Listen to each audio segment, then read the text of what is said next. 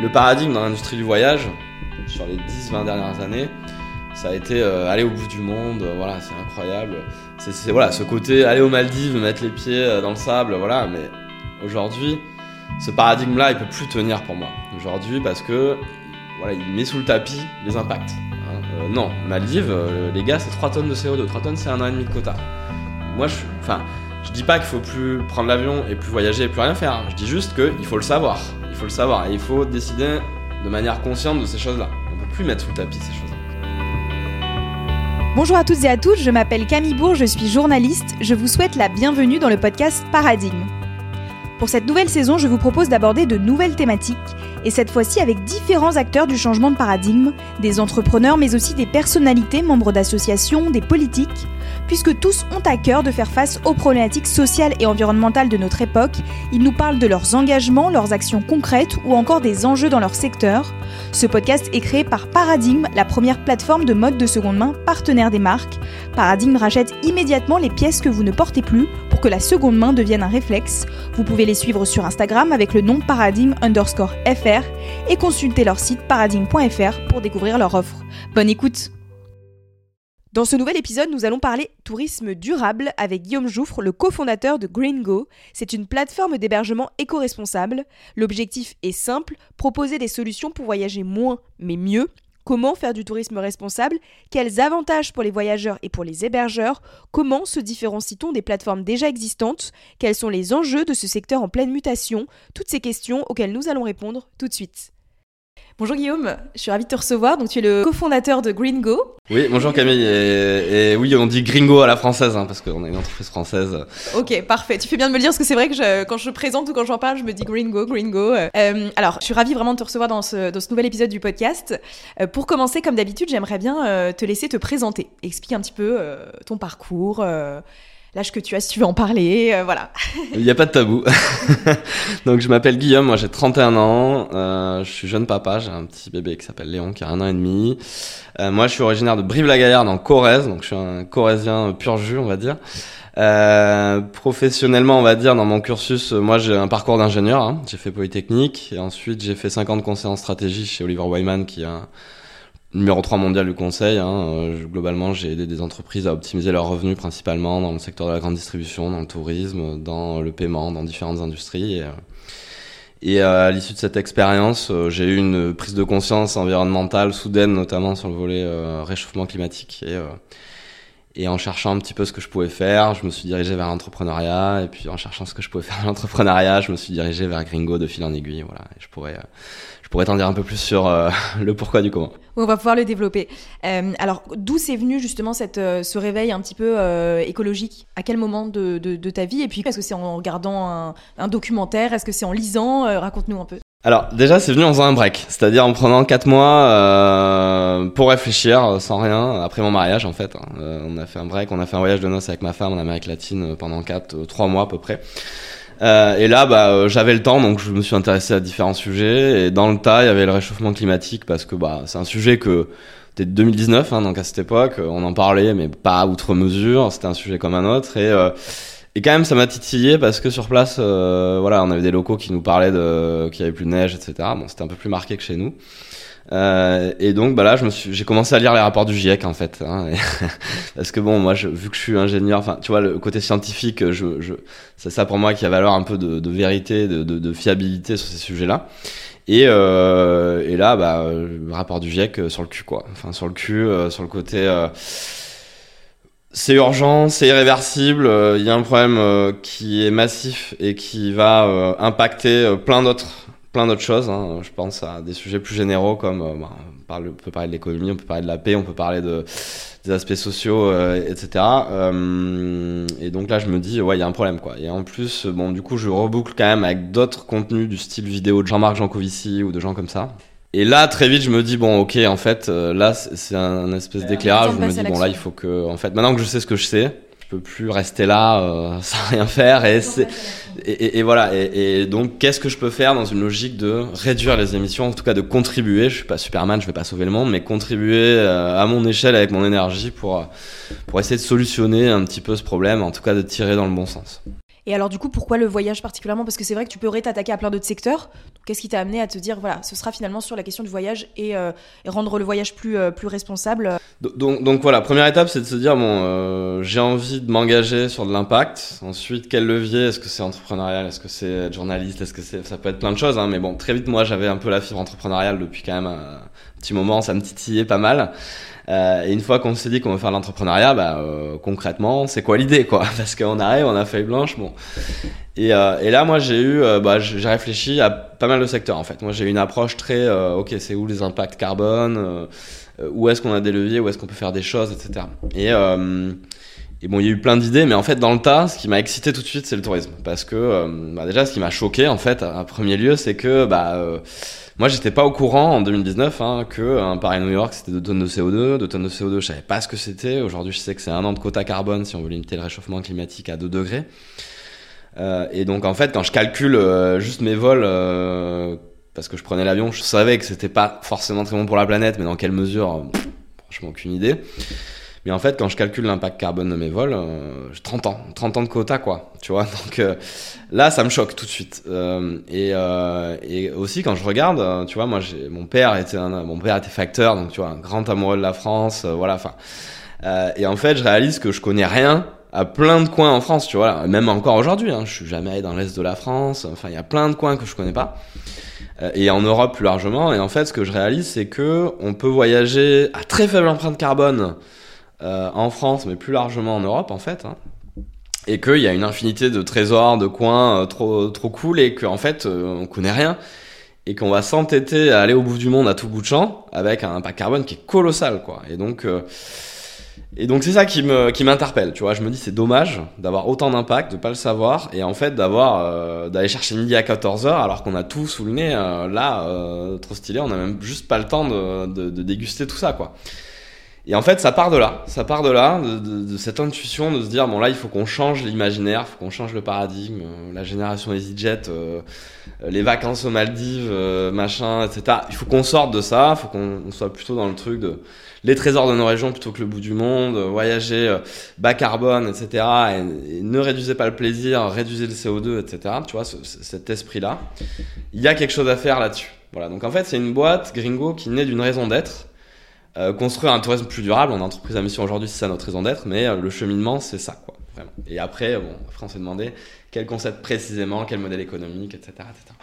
Et alors du coup, quand est-ce que tu as commencé vraiment à concevoir l'idée, tu vois, de ce que c'est euh, Gringo à l'heure actuelle? C'était en les années 2019 du coup, un peu plus tard? Ça a commencé, la réflexion en 2019 s'est solidifié en 2020 on va dire. En 2019 c'était plutôt le foisonnement, on va dire, il n'y avait pas une idée aussi précise. Euh, j'ai commencé, on va dire, premier trimestre, deuxième trimestre, on va dire 2020, à faire vraiment une analyse de marché poussée, euh, enfin, vraiment réfléchir au concept précisément. Euh, mais en tout cas, voilà, ce qui a été dur, c'était de se dire, bon, à partir de cette idée-là, euh, ce que je disais, bon, il faut qu'on fa qu'on fasse voyager les gens plus locales, etc. Qu'est-ce qu'on fait concrètement? Et, euh, et, ça a été, ça n'a pas été évident de trouver un concept et un modèle économique euh, qui était évident, parce que dans le transport, en fait, quand on comprend que, donc juste pour donner une base chiffrée, hein, 8% des émissions mondiales de gaz à effet de serre sont liées au tourisme, trois quarts sont liés au transport, un quart à la partie activité hébergement. Donc en gros, euh, on comprend qu'il faut faire voyager les gens plus locales. Le problème dans le transport, c'est que c'est difficile de trouver un modèle économique. Euh, en tout cas, euh, moi, j'ai rien vu de clair et évident là-dessus. Et c'est pour ça que je me suis dirigé vers l'hébergement, parce que je me suis dit, en fait, si on sélectionne des logements sympas, qui ont quelque chose en plus, tu vois, qui ont une petite expérience, ça peut être un cadre, ça peut être les hébergeurs, ça peut être le rapport qualité-prix qu'on les market bien euh, et qu'on c'est chez des hébergeurs qui ont une démarche environnementale qui peut être plus ou moins avancée, hein, mais euh, qui ont quand même cet ADN là euh, éco-responsable, je dirais. Ben, en fait, on remplit la mission, c'est-à-dire qu'on on va inciter les gens à voyager local, on va leur, au travers de l'hébergement touristique, d'aller dans nos régions, etc. Et, euh, et finalement, remplit un peu la mission. Et donc, euh, en tirant le fil de cette idée, on a parlé, à, voilà, j'ai parlé à plein d'hébergeurs. Qu'est-ce que vous en pensez À plein de voyageurs? Et en fait, très vite, on s'aperçoit que sur les hébergeurs, euh, il y a une autre problématique, c'est la problématique euh, économique et sociale. Hein. C'est euh, juste rémunération, enfin les commissions élevées des plateformes, pas de lien, des plateformes américaines, alors qu'on est, voilà, c'est ça qu'on découvre aussi, hein, c'est qu'on est sur le marché français et slash européen, je veux dire. C'est 8% du PIB le tourisme, et en fait tous les flux passent par des boîtes américaines, quoi. Euh, donc très vite, on découvre un autre enjeu, c'est un enjeu de souveraineté économique, hein, quasiment. Euh, France, on est la première, on est le premier pays touristique au monde, et les flux passent par des boîtes américaines, quoi. Et ça, tu vois, ça nous, ça nous titille aussi, quoi. Et c'est pour ça qu'on se dit, bon, en fait, on va pas faire une plateforme de réservation d'hébergement éco-responsable. En fait, on va faire une alternative française, européenne, éco-responsable et aussi équitable en termes de commission euh, aux grandes plateformes de réservation actuelles. Et, et du coup, on se retrouve à lancer Gringo sur cette idée-là. Et alors, pour en venir à, l'équipe, est-ce que vous étiez bien quatre euh, à la base? C'est ce que j'ai cru lire, mais je voulais savoir un petit peu, parce qu'effectivement, toi, tu me, tu me parles de d'où est venue l'idée, etc. Mais du coup, en termes d'équipe, comment ça s'est passé? Alors comment ça s'est passé, c'est qu'on avait des, on, va dire qu'on avait des chemins, on est quatre cofondateurs, hein, ça je te le confirme, on avait des chemins un petit peu, voilà, divers et variés. En parallèle, on avait tous le même cheminement sur le volet environnemental, toute cette prise de conscience soudaine, etc. Et c'est juste que euh, bah, on réfléchissait un petit peu à ces sujets-là, plus ou moins ensemble, plus ou moins pas ensemble, hein, mais euh, c'est juste des fenêtres d'opportunité qui ont fait que bah, avec Antoine par exemple, un des cofondateurs, lui, euh, il avait une boîte de frigo connectée, il y a eu le Covid, terminé parce qu'il vendait ça aux salles de sport. je lui avais parlé de l'idée de Gringo et il a matché tout de suite. Enfin, un, jour, un soir, il m'appelle, il me dit quand est-ce qu'on commence à, à, coder quoi? Voilà. Félix, c'était un peu dans le même cheminement, mais lui, voilà, pareil sur le volet développement. Euh, disponible un peu plus tard, mais suivait le cheminement et nous a rejoint juste après. Et Mathieu, lui, euh, pareil, euh, dans le même cheminement, cherchait du sens, boîte à impact. Et bon, en, fait, en six mois, en à peu près six mois de temps, on s'est tous réunis à quatre, quoi. Voilà, ça, chacun a cheminé, a rejoint le projet plus ou moins, a suivi, enfin. En tout cas, tout ce cheminement sur qu'est-ce qu'on fait de Gringo a été un peu commun entre nous quatre, quoi, en parallèle. Et quand est-ce que vous avez du coup officiellement lancé le, la plateforme? Le 5 février 2021. Voilà, et on a commencé avec. Euh, ça va faire deux ans. Ouais, c'est notre anniversaire là. Presque bientôt, dans quelques jours, oui. et, euh, et, ouais, on a commencé avec 50 euh, adresses, quoi. Tu vois, il y avait 100 logements. Euh, rien, quoi. Aujourd'hui, il y a plus de 4000 logements. Donc, tu vois, on a fait quand même, on a multiplié par 40 les adresses, en gardant la qualité, hein, attention, et, le volet éco-responsable. Donc, c'est pas, voilà, c'est pas juste on passe à l'échelle comme ça, mais, mais tu vois, on a commencé avec pas grand chose, quoi. Avec une idée, avec ça a commencé par le commencement et voilà et depuis euh, voilà depuis deux ans bah ça a bien évolué hein. on a fait euh, voilà plus, plus de 20 minutes et voyageurs. On a voilà on a réuni beaucoup d'hébergeurs et là on est encore en phase de, bah, croissance hein, et, euh, et, maintenant notre horizon c'est bah, de continuer à grandir mais dans la limite la croissance c'est pas un objectif en soi. C'est juste qu'on doit pérenniser notre modèle économique et pour avoir un impact durable et être durable dans le temps il faut qu'on ait une pérennité économique. Donc c'est pour ça qu'il faut qu'on fasse de la croissance mais c'est pas une fin en soi c'est un moyen en fait. Et euh, ça c'est le premier volet. Et le deuxième volet c'est euh, aller plus loin que ce qu'on fait aujourd'hui. On a plein de limites aujourd'hui. On n'adresse pas le transport. Il y a plein de choses qu'il faut qu'on fasse et en fait on veut travailler là-dessus. En fait si tu veux notre vision c'est pas d'être un Airbnb green. Notre vision c'est d'être une aide au voyage bas carbone sur le volet aussi destination. Où est-ce que je pars? Euh, Tiens qu'est-ce qui est cool? Selon d'où je pars etc. Sur le transport tiens comment j'y vais de manière euh, avec moins d'impact carbone, etc. Et donc c'est beaucoup plus élargi en fait. En, fait, c'est ça notre vision. C'est juste que ça va mettre un petit peu de temps à la réaliser parce que technologiquement c'est lourd, parce que c'est pas évident à faire. Il faut un produit aussi qui reste élégant, etc. Mais notre vision, c'est d'être le leader du voyage bas carbone en France puis en Europe. C'est pas d'être un Airbnb Green, tu vois. Et, on a beaucoup d'ambition là-dessus, euh, mais une saine ambition, tu vois, qui est de se dire, bah, si on veut avoir de l'impact, si on veut être fidèle à notre raison d'être, euh, et si on veut aller au bout de nos idées, il faut qu'on aille là-dessus. Et moi, ça m'intéresse pas de faire Airbnb Green, tu vois. C'est comme ça que vous êtes présenté à l'heure actuelle, on est d'accord. C'est un peu l'offre que vous présentez pour l'instant, en tout cas. Pour le moment, voilà. Pour le moment, on est à Airbnb Green, on va dire. Tu vois, Gringo. C'est une première étape, disons. Mais, mais voilà. Mais quand tu commences à regarder dans le détail, on est la seule plateforme où tu as un filtre gare à proximité, par exemple. On est la seule plateforme où tu as un, voilà. Tu vois, donc tu peux déjà, en fait, dans l'expérience, euh, il y a des aides à, au voyage bas carbone qu'on va beaucoup plus pousser là. Hein, je, le donne breaking news, mais on va développer toute l'offre sans voiture là. On est, en train de travailler dessus sur une fonctionnalité qui va te permettre d'accéder à des hébergeurs qui garantissent qu'il y a une gare pas loin. Enfin, ça c'est nous qui le garantissons, mais qu'ils peuvent aller te chercher à la gare, qu'il y a euh, des vélos sur place si tu veux te déplacer, en tout cas qu'il y a aussi des activités à faire sur place, etc. Euh, ça, c'est un, début, mais après, ce qu'on va faire aussi, c'est euh, plein d'autres choses hein, sur le fait de, tiens, bah, plutôt que de nous dire où tu vas, non, dis-nous où tu pars. Et nous, on te dira, tiens, voilà où est-ce que tu peux aller selon tes curseurs, budget, temps, CO2.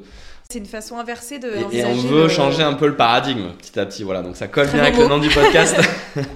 mais, c'est ça, le paradigme. En fait, je me permets un petit aparté sur ce côté paradigme, parce que le paradigme dans l'industrie du voyage, sur les 10-20 dernières années, ça a été euh, aller au bout du monde, euh, voilà, c'est incroyable. C'est voilà, ce côté aller aux Maldives, mettre les pieds euh, dans le sable, voilà, mais aujourd'hui, ce paradigme-là, il peut plus tenir pour moi. Aujourd'hui, parce que voilà, il met sous le tapis les impacts. Hein. non, Maldives, les gars, c'est 3 tonnes de CO2. 3 tonnes, c'est un an et demi de quota. Moi, je, enfin, je dis pas qu'il faut plus prendre l'avion et plus voyager et plus rien faire. Je dis juste qu'il faut le savoir. Il faut le savoir et il faut décider de manière consciente de ces choses-là. On peut plus mettre sous le tapis ces choses-là. Maintenant qu'on s'est dit ça, si on veut vraiment limiter notre impact carbone, on va quand même toujours avoir des envies de voyage, on a toujours envie de s'évader, etc. Ce que je dis, c'est on peut le faire, en fait, il n'y a pas besoin de chercher midi à 14h. En fait, dans, nos régions, on a des, trésors incroyables en termes de patrimoine naturel, euh, historique, euh, culinaire, enfin tout ce que tu veux. Euh, et en fait, il faut juste changer le paradigme. Il n'y a pas besoin d'aller au bout du monde pour passer de bonnes vacances. C'est ça le paradigme qu'il faut changer.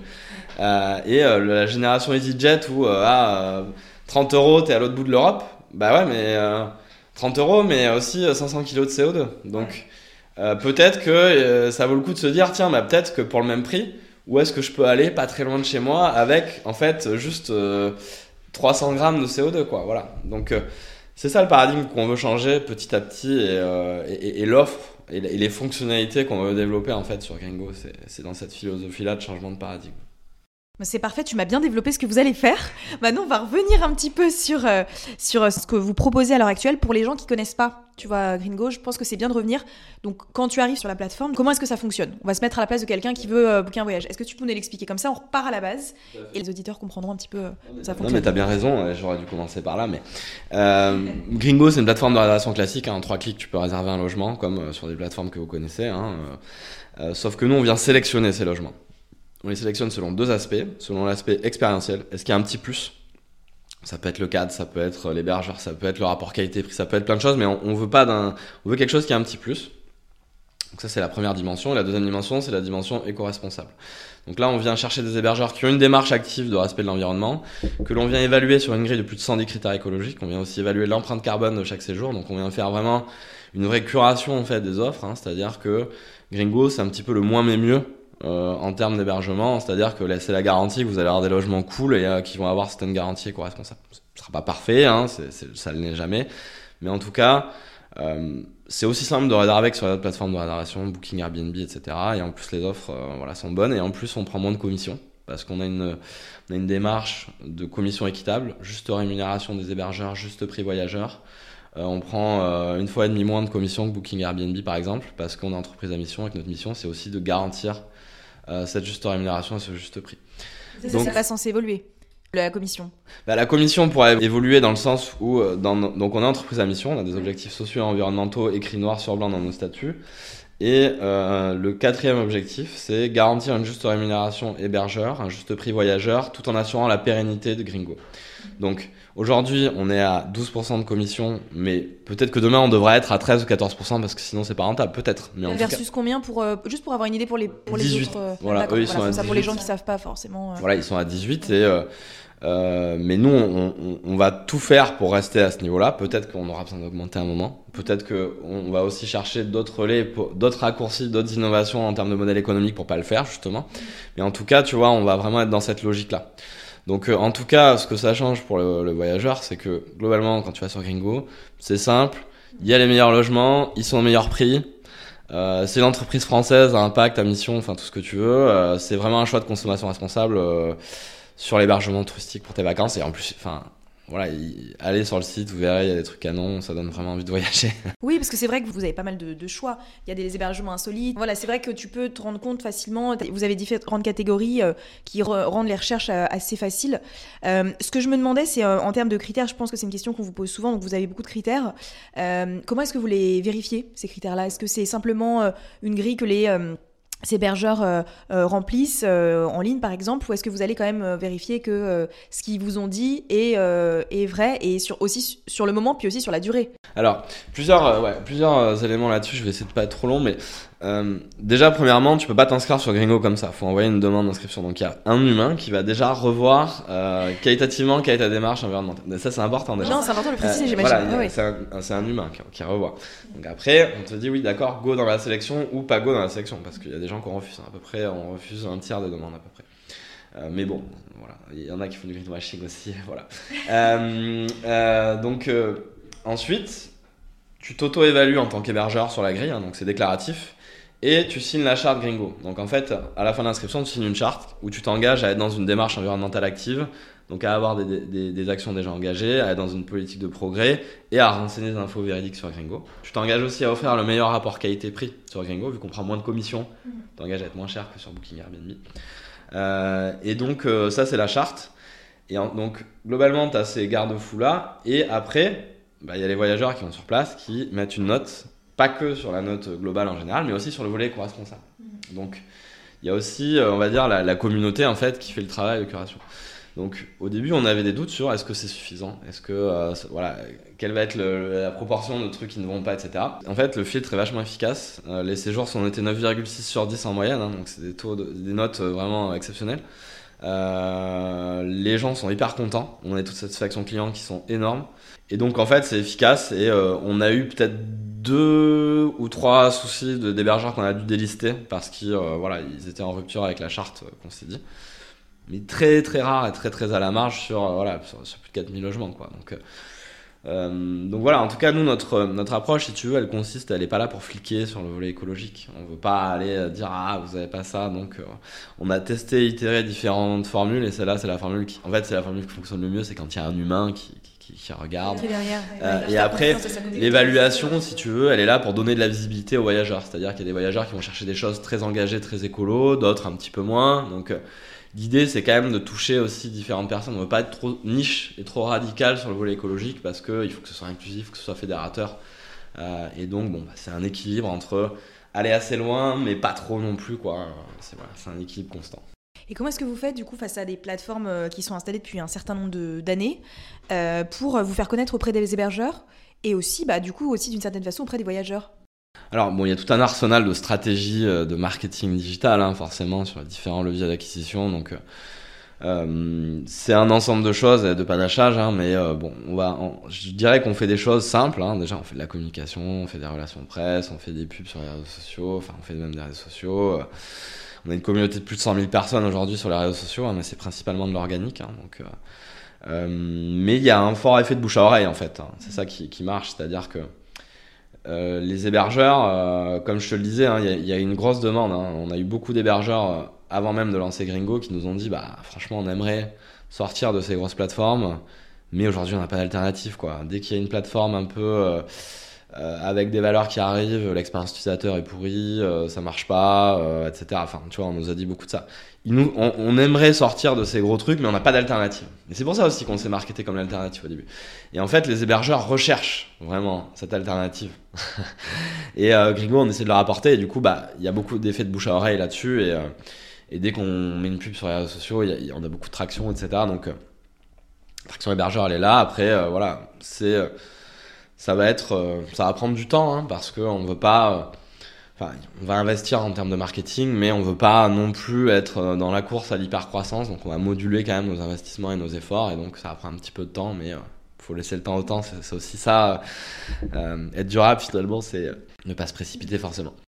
Et c'est une question peut-être qu'on peut-être vous a déjà posée, c'est euh, dans quelle mesure euh, est-ce que vous arrivez à vous différencier des grosses plateformes et à vous protéger aussi de potentiels euh, concurrents qui pourraient vouloir faire la même chose ou rajouter des petits onglets sur leur site. Alors, le volet éco-responsable, les grosses plateformes l'auront. Ça, c'est comme le bio en grande surface. hein. Il y a les enseignes du bio, les, grosses enseignes de grande distrib se sont mis au bio et elles ont du bio dans leur magasin. Mais le différencia- la différenciation, c'est un petit peu l'histoire de la biocop. En fait, c'est ce que je raconte. C'est ce que je dis souvent. Si je dis gringo, c'est un petit peu la biocop de l'hébergement touristique. C'est-à-dire que quand tu réfléchis 5 minutes à la biocop, c'est quoi leur différenciation? C'est que bah ils sélectionnent les produits globalement. Il y a le volet environnemental avec le bio, mais il y a aussi le volet qualité hein, des produits. Euh, il, y a le- il y a une démarche plus large sur le côté équitable, juste rémunération des producteurs, juste, euh, juste prix consommateur.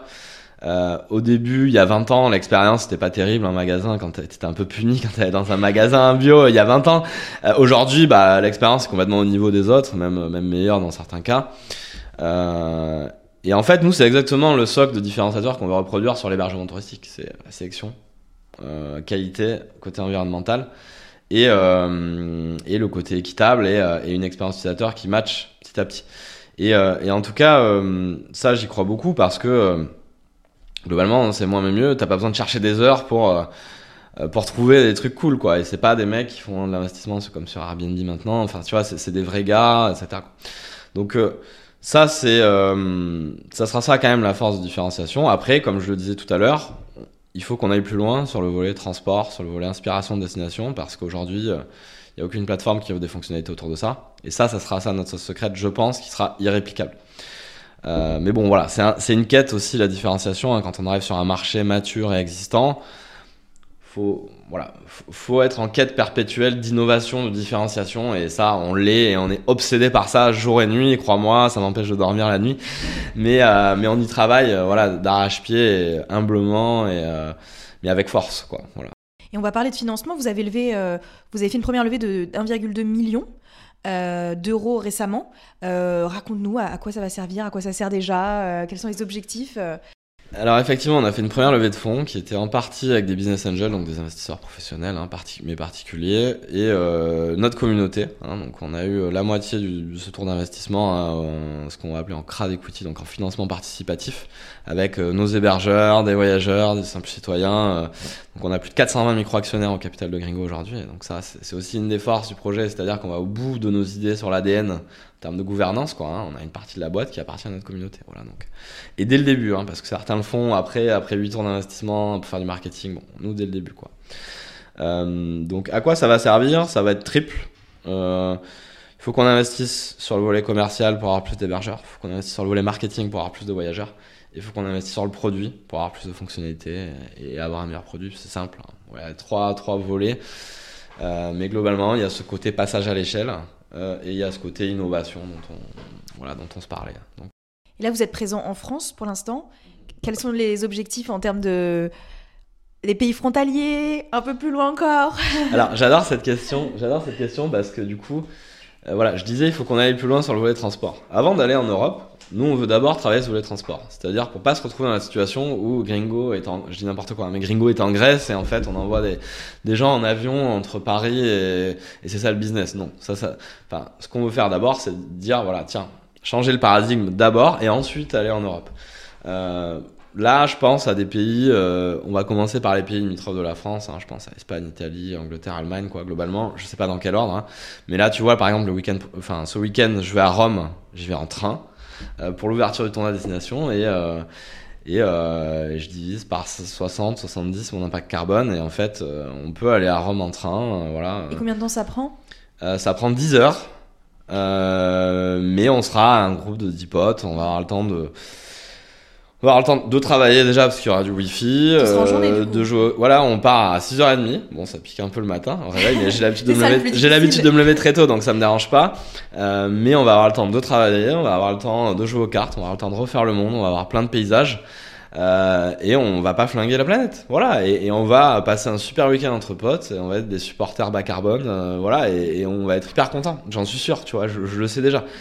Et donc, euh, et donc c'est pour ça que Gringo, tu vois, doit s'inscrire dans cette démarche-là quand on va aller en Europe. C'est-à-dire que les Français, euh, bah, si je leur vends l'Allemagne ou l'Italie ou l'Espagne, euh, j'ai pas envie de leur vendre un vilain EasyJet. euh, tu vois, c'est pas ça que j'ai envie de leur vendre. J'ai plutôt envie de leur dire, tiens, bah pourquoi vous, vous feriez pas l'Italie en slow travel? Mais bon, peut-être Paris-Rome, c'est peut-être, tu vois, euh, un peu long, mais faites d'abord Paris-Milan, faites une escale à Milan, tiens, regardez les trucs sympas, et puis après Milan-Rome, etc. Enfin, tu vois, c'est ça le récit que j'ai envie de construire. Et d'abord, je dois travailler sur mon produit, sur ma technologie avant de, avant de faire ça. Donc il y a encore plein de choses à, à découvrir euh, prochainement sur. euh, C'est infini. Sur, euh, ça me fatigue rien que d'y penser, mais ça m'excite en même temps. Ça m'excite, mais mais il y a, y a plein, plein, plein de directions et d'opportunités. Et... Bon, c'est un problème, euh, c'est un bon problème à avoir, hein, d'avoir plein de directions, euh, d'être obligé de faire le tri plutôt que d'être euh, bloqué, on ne sait pas où, qu'est-ce qu'on peut faire. Donc, non, c'est hyper excitant, c'est hyper stimulant, et pour toute l'équipe, voilà, on, s'éclate. Et on a encore plein de choses qui font qu'on va s'éclater par la suite. J'ai une dernière petite question. c'est une question pour essayer de prendre un peu de hauteur. Toi qui travailles maintenant dans le secteur du tourisme depuis quelques, quelques années, quels sont pour toi les plus gros enjeux du secteur du tourisme à l'heure actuelle, au niveau euh, global hein Et qu'est-ce que tu peux souhaiter de, mieux dans les, dans les prochaines années?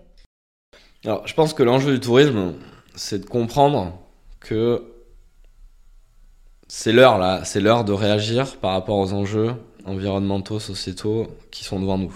Euh, le secteur, on le sait, a un impact important, comme d'autres secteurs, hein, il n'y a pas que le tourisme, hein, mais le secteur ne peut plus se défausser de ses responsabilités et mettre l'impact sous le tapis désormais. Il faut évoluer. Va devoir, le secteur va devoir changer, qu'on le veuille ou non. De toute façon, la nature nous rattrapera tôt ou tard, et ça, c'est un enjeu de vie ou de mort pour le secteur en fait, hein, parce que euh, s'il y a plus de pétrole ou si euh, on est dans un monde à 5 degrés, il n'y a pas de tourisme, hein, euh, enfin voilà. Donc, je pense que c'est l'heure maintenant de s'y mettre. C'est pas demain. Euh, voilà, je vois encore des gens qui font des campagnes de communication environnementale alors qu'ils polluent de plus en plus. Enfin, euh, non, là, enfin, maintenant, il faut prendre ses responsabilités. Il faut vraiment amorcer la transition et dès aujourd'hui, quoi. C'est urgent parce que ça va prendre du temps. Euh, et donc, je pense que bah, le tourisme, comme tous les autres secteurs, doit s'adapter aux contraintes environnementales qui sont les nôtres et doit transformer ses modèles pour, euh, pour s'adapter et pour euh, trouver de la pérennité dans le temps et de la durabilité. Durabilité au sens large, pas juste environnemental, mais au sens euh, durée dans le temps, quoi. Et donc, euh, voilà, on y travaille, nous on essaie d'explorer des solutions. Est-ce que Gringo ça marchera? Bah, Peut-être pas, hein. peut-être que dans deux ans on en reparle et on aura coulé, je, ne- je ne sais pas, c'est risqué pas. une start-up. Moi je ne le souhaite pas, mais on ne sait pas, tu vois, c'est risqué une start-up et j'ai l'humilité de dire que voilà, j'ai pas la sens infuse, qu'on est là en explorateur et qu'on n'est pas là pour donner des leçons ou quoi. hein. On est là juste pour essayer tiens, de dire, tiens, est-ce que ça, ça peut marcher? Est-ce que tiens, en faisant les choses comme ça différemment, est-ce que ça, est-ce que ça fonctionne ou pas? Et je pense que tout le monde doit se mettre euh, quand même sur ce schéma-là dans le secteur touristique parce que euh, on peut plus euh, se défausser de ses responsabilités, de ses impacts. Euh, il faut prendre les- le taureau par les cornes et le problème à bras le corps aujourd'hui, quoi. Voilà. Donc, euh, ce que je souhaite, c'est que tout le monde ait conscience de ça euh, et, et s'y mette. et voilà, je veux pas opposer un tel ou un tel ou tel secteur ou tel tel type d'entreprise ou quoi. Je pense que ça doit être collectif, tout le monde doit s'y mettre et on doit tous s'entraider aussi pour, pour trouver les solutions ensemble. C'est une belle conclusion. Merci beaucoup Guillaume pour euh, cette discussion très intéressante. Merci à toi. Merci d'avoir écouté cet épisode. S'il vous a plu, je vous invite à le partager sur les réseaux sociaux, Instagram, LinkedIn, Facebook, Twitter, en identifiant Paradigme et l'invité. N'hésitez pas à mettre 5 étoiles sur les plateformes de streaming audio et à en parler autour de vous. Vous avez des questions ou des suggestions à faire, écrivez-nous également sur les réseaux sociaux, on se fera un plaisir d'échanger avec vous. Je vous dis à bientôt